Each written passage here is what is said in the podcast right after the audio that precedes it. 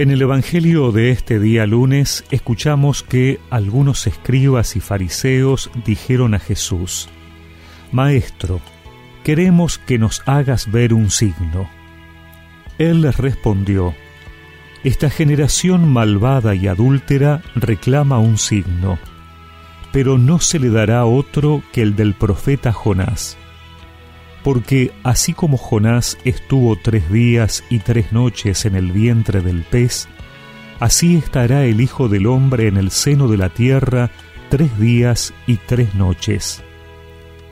El día del juicio, los hombres de Nínive se levantarán contra esta generación y la condenarán, porque ellos se convirtieron por la predicación de Jonás, y aquí hay alguien que es más que Jonás. El día del juicio, la reina del sur se levantará contra esta generación y la condenará, porque ella vino de los confines de la tierra para escuchar la sabiduría de Salomón, y aquí hay alguien que es más que Salomón.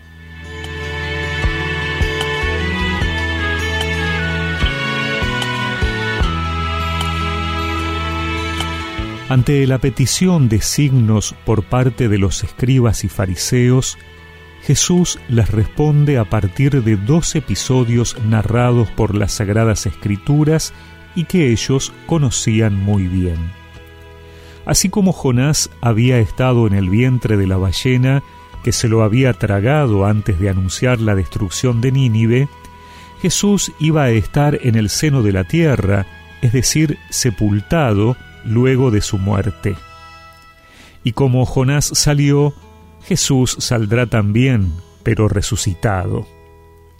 Ese es indiscutiblemente el signo que ofrece Jesús a todos los que creemos en Él, su resurrección. Si Cristo no hubiese resucitado, vana sería nuestra fe, dice San Pablo. Por eso Jesús reprocha a sus contemporáneos la increencia y así su falta de conversión. Y sus palabras llegan también a nuestros días. La ciudad de Nínive, tan grande que llevaba tres días recorrerla, se había convertido por la predicación de Jonás. La reina de Saba hizo un viaje larguísimo para escuchar la sabiduría de Salomón. Jesús es mucho más que Jonás o que Salomón, porque Él es el Mesías, el Hijo de Dios, y sin embargo no siempre lo escuchamos. No siempre reconocemos en Él la fuente de la sabiduría o de la verdad. No terminamos de convertirnos, es decir, de asumir en nuestra vida su estilo y sus enseñanzas. Hoy, este Evangelio, antes que un reproche, tiene que ser para nosotros un incentivo para renovar nuestra confianza en Jesús. No busquemos milagros para creer. Pensemos que el mayor posible ya ha sido realizado, su resurrección. Esa es la garantía de que Él es la verdad y la vida. Él es la respuesta a todas nuestras preguntas y dudas.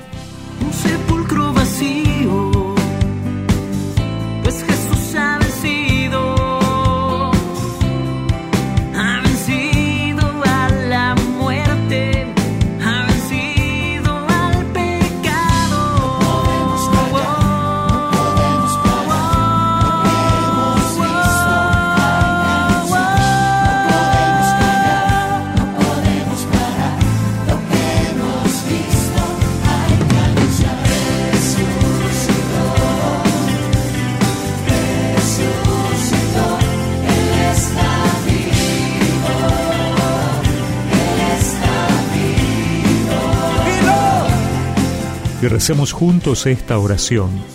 Señor, que eres la fuente de la sabiduría, que al escucharte y conocer tus enseñanzas pueda transformar mi vida. Amén. Y que la bendición de Dios Todopoderoso, del Padre, del Hijo y del Espíritu Santo los acompañe siempre.